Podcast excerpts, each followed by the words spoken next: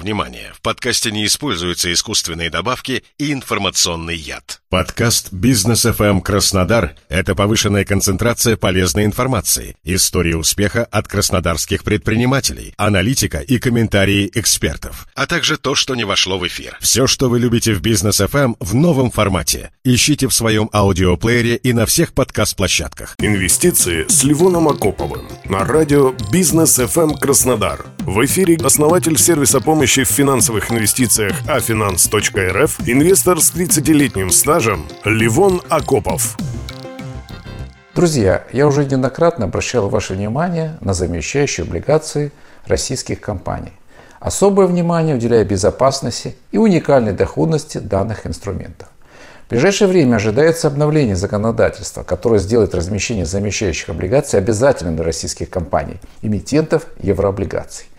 На сегодня в обращении находится порядка 110 выпусков евробондов а на общую сумму 63 миллиарда долларов. Но это не означает, что весь этот объем подвинется замещению. Так, по информации СМИ, обязательному замещению будут подлежать бонды со сроком погашения до 1 июня 2024 года. Таким образом, объем потенциальных замещающих бондов снижается примерно до 47 миллиардов. Уже было замещено 13,5 миллиардов. А также учитывая, что «Газпром» в ближайшее время заместит еще три выпуска, общий объем составляет порядка 33 миллиарда. Ряд компаний, экспортеры, находящиеся не под санкциями, с большой долей бизнеса за рубежом, например, НЛМК, вполне могут получить разрешение правительственной комиссии не замещать евробонды. Также вряд ли все выпуски будут замещены в полном объеме. Исходя из статистики, прошедших сделок в среднем замещается примерно половина от оригинального выпуска евробондов. Итак, остаток размещения составляет примерно 19 миллиардов долларов. Сегодня хочу поделиться некоторыми неочевидными, но вполне практичными возможными приемами в ситуации, в которой может оказаться инвестор, работающий с данной группой активов. Прежде всего, необходимо определиться с целью инвестирования в данный инструмент. Если вы планируете долгосрочные инвестиции, защищенные девальвацией рубля, то лучшим подходом будет выбор замещающих облигаций с максимальным дисконтом рыночной цены от номинала. В этой ситуации вы получите невысокий купонный доход, но полученная при погашении облигаций разница между номиналом и ценой покупки составит ваш основной доход. Если вы владеете облигацией более трех лет, за счет льготы длительного владения, сокращенной ЛДВ, вы не заплатите 13% с разницей между ценой покупки и погашения.